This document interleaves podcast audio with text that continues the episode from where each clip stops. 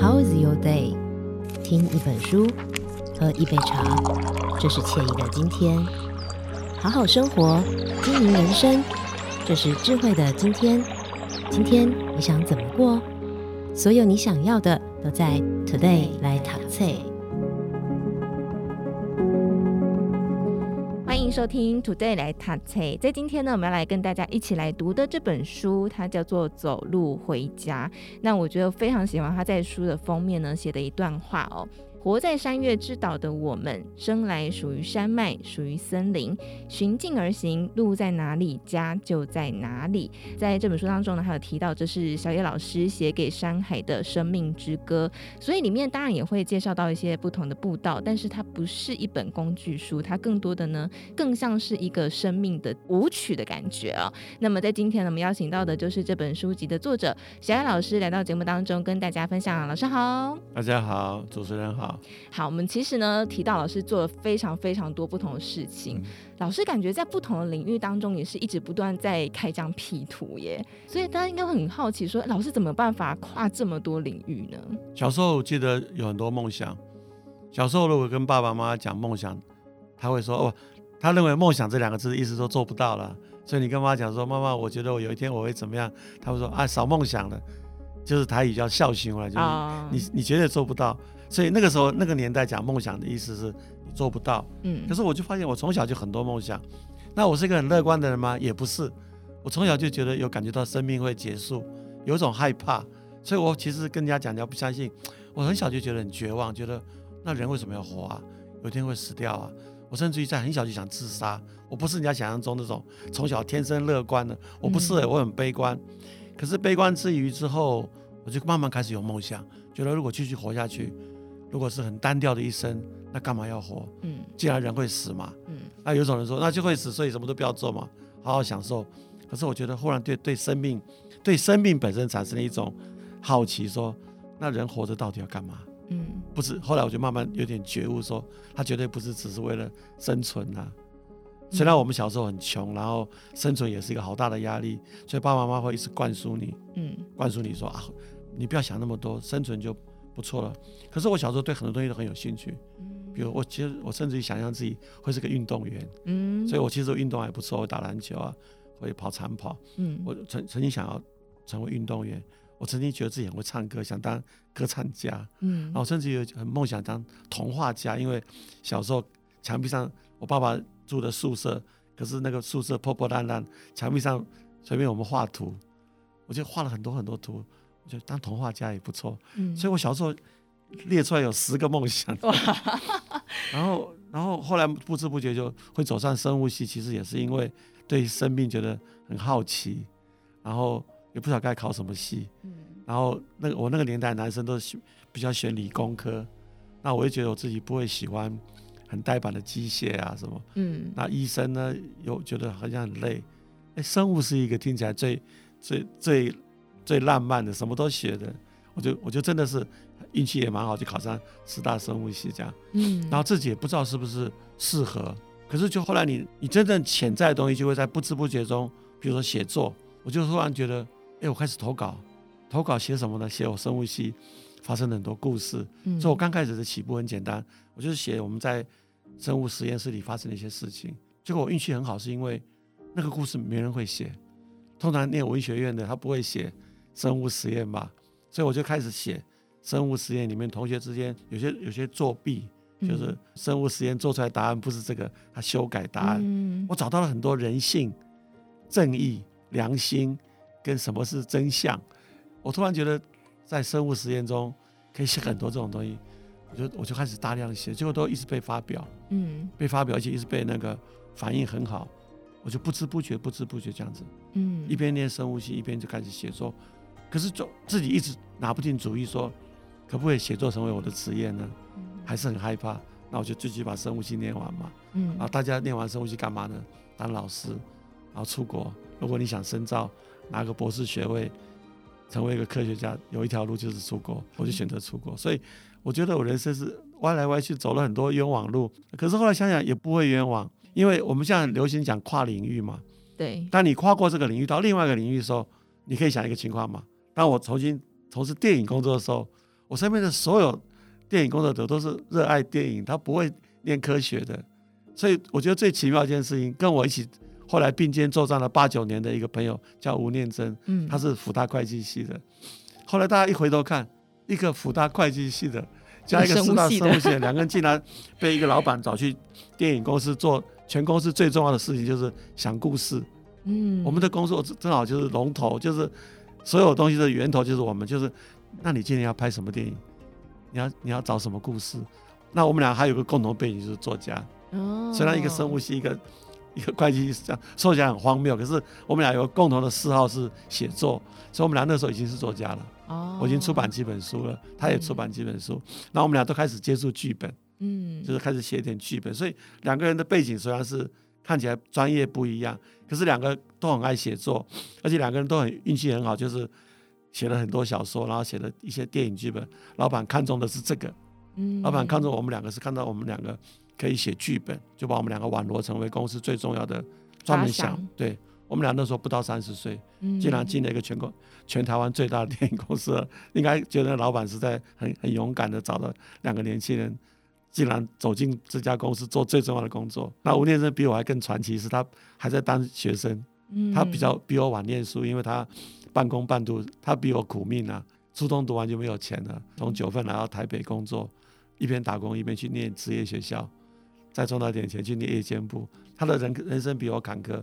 我那时候已经去美国念书，放弃回来的。我们两个是不同的心情，是他还是学生，还没有毕业。我是决定要放弃所有博士学位，回到台湾来。两个人心情完全不同，可是却一起走进了一家最大的电影公司。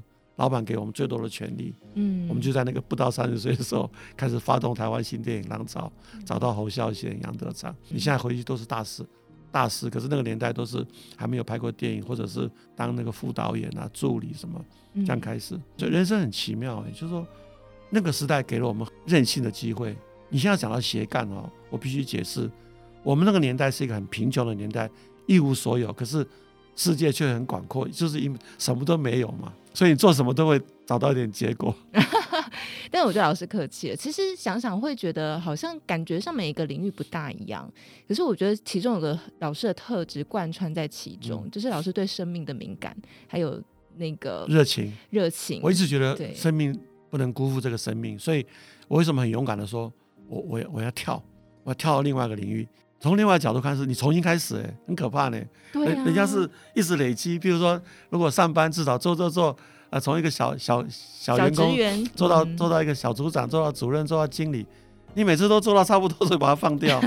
像我离开中影的时候，已经升到一个，我从一个编审做到组长，做到副理，下一步做到经理就可以退休了。我就在那个时候离开，三十七岁。我爸说啊，你一次一次改变，到底要改到什么时候呢？三十七岁好像就人生就退休了呢。回到家里写作，哇，这是家长会疯掉。我爸爸被我气到。好几次中风，你就知道我的那个改变多大，大到爸爸为我心惊胆战。嗯，他真的好害怕说，说我的儿子怎么会这样子呢？十九岁考上师大生物系不就好了吗？跟别人一样就当老师，当到五十五岁退休啊。那时候还有你十八趴，嗯，真的很可怕呢。十八趴是你不当老师之后领的比老师还多呢，对呀，大概七八万以上呢，就是你不用工作可以领七八万块。你为什么不走那个呢？我觉得那个人生还不够刺激吧。我现在觉得我自己很想冒险，走一条根本没有人走试过的路，然后有可能粉身碎骨。对。可是，一旦走出来，就是啊，一片哇，天空一片蔚蓝，你要做什么都可以这样。但是我觉得蛮奇妙的，因为小时候的那个老师是觉得人为什么要活着？哦，对不对？反正人总有意思嘛，为什么要活着？这个问题老师找到答案了吗？我觉得这个就是哲学。就是你你现在讲这个是所有哲学都在找答案的，就是这个答案是没有答案的，因为如果这个有答案的话，那就没有什么宗教了。为什么有宗教？你认为人生那么奇妙啊，万物共存共荣，你必须相信这有造物者，你就不会相信演化论。那我是生物系的，我相信演化论。那你相不相信有神呢？我也相信。嗯，台湾人最有趣的就是什么神都拜，所以我我有时候忽然觉得台湾是一个好奇好奇妙的地方。它是一个小小的岛，可是它却有那么高的山呢、啊，三千公尺的山有几百座。嗯，它是一个群山之岛，可是台湾人什么神都拜，所以它是个众神之地。在冰河时期啊，所有活不下去的动植物都往台湾跑，所以台湾又是一个诺亚方舟。嗯，然后台湾的地质是新生地质，就是它从海底冒出来的地质是到现在还在有地震嘛，板块会震动，它还在慢慢长高中的一个地质。可是它的生态却是一个古老的生态，很新的身体，有古老的灵魂。台湾这种感觉是我随着年龄越来越体验到，哇，真的好奇妙的一个地方。我们自己小时候不觉得它是四面环海。它充满冒险性格，可它又给你很多高山，嗯，然后它又给你一个是在 短短的一个小小的岛就有热带跟亚热带，所有的冰河时期的那个植物动物都还留在山高山上。我我们学生物都知道，嗯，好多动植物是冰河时期的，它只留在台湾的高山。因为那时候陆地是相连的，它是逃难来这边的，嗯，所以好有意思。所以我这个给《山海之歌》里面也写到这些东西，嗯，甚至于阿里山的植物、动物，它为什么命名，我都把它写进去。所以有一部分看起来知知识密度很高。对啊，对，我在读这本书时觉得哇，老师知识量好高。我写到后来，那个编辑李运说：“你不要再往下写了，因为你写的里面知识密度很高，然后情感又。”又那个奔放的情感又非常止不住，浓烈。哎，我写已经写十万字哎，老师你可不可以停了？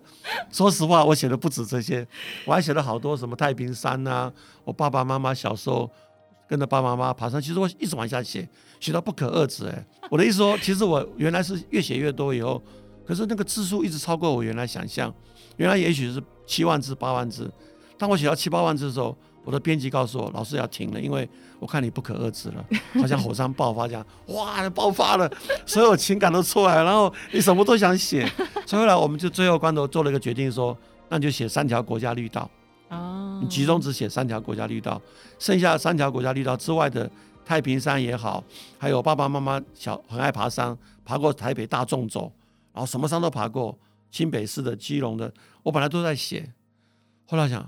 我也不一定要去把它写完吧，嗯，我就把这本书呈现一个这十五年来我个人的心路历程。一方面写很多生态上面的知识，一方面写很多心情，就这两个是一个理性，一个感性，其实是截然不同的。我把它撞在一起，嗯，这样子很蛮难写的。听老师分享过程当中，可以感觉到老师真的是对个生命很有热情的人，应该是吧？是，但是呃，我很想帮很多听众朋友问一下，因为大家知道现在这个世代，人家称呼他为厌世代，然后就什么都很厌世嘛。对对。老师这种生命热情从哪来呢？我觉得跟那个环境有点关系，就是那时候环境是生活物质条件是很苦的，然后知识得到很很狭隘的，比如说。不像现在，你要读什么都有，更不要讲网络了。在没有网络之前，我们连读的书都很有限。比如说，拿文学来讲，我们也读不到中国三十年代的那个中国最伟大作家鲁迅、巴金都不在我们可以读的禁书之外。嗯，我也读不到日治时代的台湾作家。嗯，我只能读到比我大个二十岁左右的黄春明啊，乡土文学，呃，白先勇的现代主义的文学读的很少。所以那时候。我会我为什么讲任性啊？任性就是因为他一无所有啊，嗯，一无所有，所以什么都还没开始啊，所以才会在差不多七十年代开始，台湾人有一种说，那我们台湾到底是什么啊？那我我们是什么啊？就开始有人试着去写民歌，嗯，所以说开始唱自己的歌，另外一边开始跳自己的舞，云门舞集跳自己的舞，有个兰陵剧版说演我们自己的戏，那电影是一个最最难的，因为它比较。成本要很高，嗯，所以电影反而是在有歌、有舞蹈、有戏剧的突破以后，才开始有电影。嗯，电影也是我们要拍我们自己的电影，嗯，我们不要再拍过去前人拍过的一些比较逃避现实的电影，比如三厅啊，比如武侠片不是不好，就是他不接触现实，或者是爱情三厅电影是一个浪漫的，可是他不敢碰台湾现实，嗯，台湾历史、台湾文化，电影中一无所有。一片空白，所以我觉得不并不是我们这代人多聪明，是留给我们太多的空白。我们做什么都对，做什么都对，因为你一做，哎，前人没做过啊，你做的每件事情前人都没做过，所以我觉得给了我很大的勇气，就是做。可是经过了解严后，台湾社会经济起飞，开始那个台湾钱淹脚目的九十年代，到政党轮替，有些政治理想幻灭以后。轮到年轻人出生，他面对的台湾社会是个百花齐放的社会，他可能很努力，很努力，换不到一点点梦想可以实现，跟我们那个时代的斜杠刚好相反。嗯，我刚才没有讲完的话是，我的斜杠是因为我很任性的，可以从生物跳到电影，跳到文学，跳到戏剧，生跳到生态，我什么都是没有开发的东西。嗯，现在年轻人斜杠是很辛苦的，我一份工作不够，我必须先猜，这两个斜杠是不同意义的斜杠呢。嗯，一个是为了生存不得不，一个是很任性。所以为什么我们这一代人如果有觉醒的话，我觉得我们欠年轻人应该一个环境，没有给他很好的环境。那虽然也不是我们的错，比如说房价那么高，啊，买不起房子，也不是我的错。我我也我们也不知道，当社会一一直演变到今天的时候，怎么变这样子？原来是一个期待一个很美好的社会，可是那个美好是看谁来面对的那个解释嘛。嗯，所以像我的朋友这一代啊，比如说吴念真，还有我，还有柯一正，还有像李永峰，比我小十岁的，对，我们开始为什么在二零零六年开始做一些回馈的事情，嗯、这些事情都不会赚到一毛钱的。嗯，比如三一九乡镇，对，去走了走透透，花了五年，现在三六八继续走，都是去民间募款，利用社会的力量做一些回馈的事情。那回馈谁呢？回馈整个社会啊，从从儿童开始回馈，青少年我们做反毒的，还有我们用卡车艺术表演到各地去表演。我们做很多事情的时候，包括我们还有一个叫做快乐学习协会，每年募款一亿哈，到偏乡去，大概有一百个秘密基地，做什么事情？做那个最弱势的孩子，从学校一一回来，家里根本是爸爸妈妈都跑掉了，嗯，爸爸也许关起来了，妈妈也跑掉，现在阿公在照顾，这种孩子很多，全台湾很多。那我们就在找这种越越穷越穷乡僻壤电影，建立秘密基地，大概一年每个基地一百万。一个基地一百万，那一百个基地不就一亿吗？嗯，那大概做了大概五六年、八年了，走了八年，就是说你会想到说，我们不应该再从社会再掠夺一些资源，因为你们走过了一个很好的时代，就是虽然是戒严，虽然是很苍白的姿势，很贫穷的生活，可是你的很多梦想不是实现了吗？那当你到了有一天梦想实现后，你在做什么呢？你的梦想就应该跟这个结合啦。嗯，跟这个回馈这个土地跟这个社会回馈嘛，所以我觉得这点导致我觉得我们我身边的朋友都有共识。我们在做什么呢？在做就是这个事情有点社会责任嘛，就像社会企业一样，他做的每件事都想这是不是社会责任？那社会责任怎么做呢？你你也不用担心你一个人力量不够，你就发动整个社会嘛。所以你看我们现在做的每件事情都发动整个社会，大家募款啊，来那三一九乡镇就是。只要募到四十五万，我们就可以到一个乡镇表演。那四十万不够的部分，还差三十几万，就靠我们自己在纸风车去表演赚到的钱，嗯，啊，或者绿光赚到的钱，嗯，来来去贴这个部分。所以到目前为止，绿光剧团很轰动，票房也很好。对，纸风车走这么多快三十年，会有收入，那个收入其实都回到我们的基金会做公益嘛。嗯，所以这个就是我们这样做会比较心安，说。哎，社会走到今天，你你觉得很美好，是因为你啊。你觉得我们走过最辉煌的时代，那是你啊。可是年轻人不这样想啊，所以你刚才讲到厌世代，我觉得我们好像得负责吧。你你让他觉得这个世界有希望，那怎么有有希望？他当然看到很多资源啊。嗯。当他睁开眼睛觉得很有资源，我觉得厌世代有一个方法，就是他应该也投入这个世界。就像我们在社会改革的那个路程中，我遇到。很多年轻人在二零一三年、一四年之间，我在街头奔波，在争取土地权啊、人权啊，还有环保生态的时候，我遇到非常多年轻人、大学生，他们会在做这个事情的时候觉得很有力量。嗯，就是他不是一定要得到，并不是我一定要从社会得到什么，他有时候一直在做的过程中，他觉得他可以改变什么。虽然我刚才有点想说我自己让自己变成一个很平凡的人，那是我自己的过程。可是当年轻人觉得他可以改变什么的时候，他会变得。这个社会我好像可以参与什么，而不是别人已经分配好了，我只能分到一点。我觉得这点是不一样的哦。我真的看到非常多非常多人投入这个社会的年轻。我举个例子，有一次台湾社会发现一个很惊人的杀人命案，郑捷杀人命案发生的时机刚好就是台湾最动乱的那个太阳花运动跟那个社会运动在，我忘记是二零一三还是二零一四，整个社会运动蓬勃起来，大学生走上街头，然后太阳花事件。郑捷事件发生的时候，很多记者就问郑捷是不是因为参加太阳花运动或者是社会运动？问我，嗯，我说我可以告诉你，我不认识郑捷，嗯，他如果有参加社会运动，他就不会杀人了。我说为什么？为什么？我说你为为什么会把社会运动讲的是个坏事？对啊，为什么？因为社会运动它是一个你大学生年轻人，他觉得他想改变社会嘛。他觉得社会不理想。我们小时候年轻的时候不是也是一样吗？嗯，我们也参过参加过很多社会社会运动啊，会有能量参加社会运动，他就不是一个躺平族嘛，他就不是个厌世族嘛。我说郑杰绝对没有参加过任何活动，结果一一问答案对了，他绝对没有，他就躲在家里面，在一个自己的世界里面，觉得这个世界对不起他什么什么等等了哦。我现在讲这个有点觉得不太道德，因为他已经被枪毙了。我只是想想讲的是。他不会因为躺平什么都不做以后产生力量了。对，他的力量绝对来自跟土地结合。我这本书其实一直一直想讲这个呢，就是你要跟土地结合，你觉得这个世界是属于你的，你有一份，你有一份，你跟他有关系。对，你不是没有关系，你出去投一票，你参加一个东西都是有，你都有一份呢。你当你跟这个世界隔离，你讨厌这个世界，你你把所有事情都推给这个世界，你厌恶这个世界的时候。这一切的一切一定会反扑你，你你你的所有仇恨，你的痛苦全部会反扑你。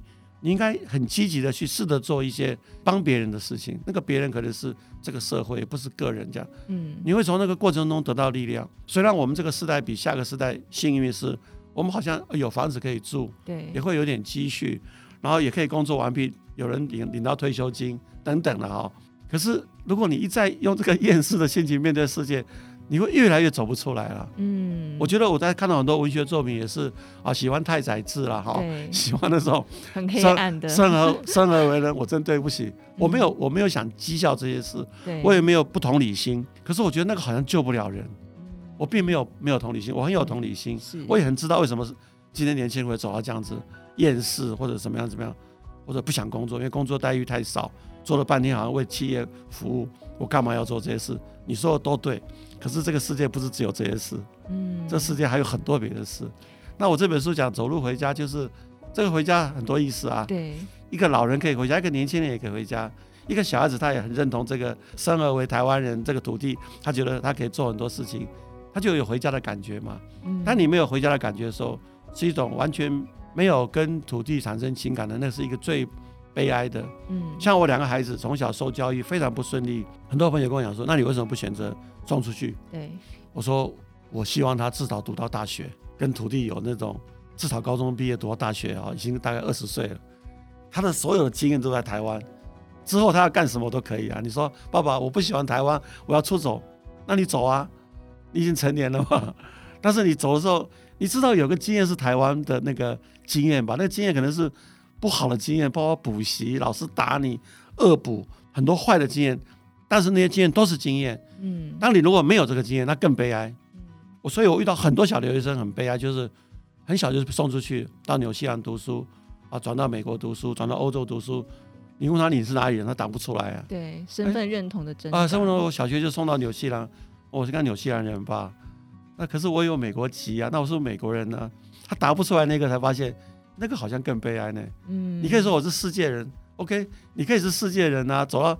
处处为家也都 OK 嘛，我没有觉得说你喜欢一个土地，找到个地方赖以生存的新新加坡，所有中国大陆好了，美国也好了，欧洲你觉得活下来非常好，没有人说不对啊。嗯。可是你会不会找到一个你比较有情感的东西啊？嗯。那我觉得你你生而在台湾出生，至少我我就这样想，我自己是我是大概二十六岁出国的嘛，之前没有离开过台湾，嗯、走得越远哈，好像更看得越清楚，很奇怪哦。后来我女儿也到了。意意大利读书，儿子也到了美国读书，他们后来都回来。我女儿就忽然也有感觉说，我忽然想到，爸爸你讲的很对，嗯，就是当我在台湾读完大学，我走得更远的时候，会看得更清楚我原来那个前面的成长经验。然后那时候我决定回来或者不回来，我就会心甘情愿的。嗯，这种感觉是我这本书里其实蛮想讲这种。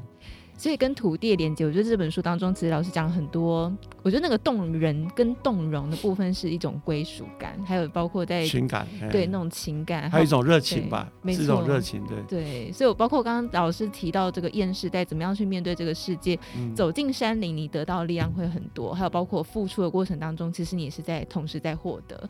好，所以我想今天这本书呢，就分享给大家。这本书是由小野老师所写的《走路回家》，再次分享给大家。再次感谢。谢谢老师带来精彩分享，谢谢老师，谢谢谢谢你。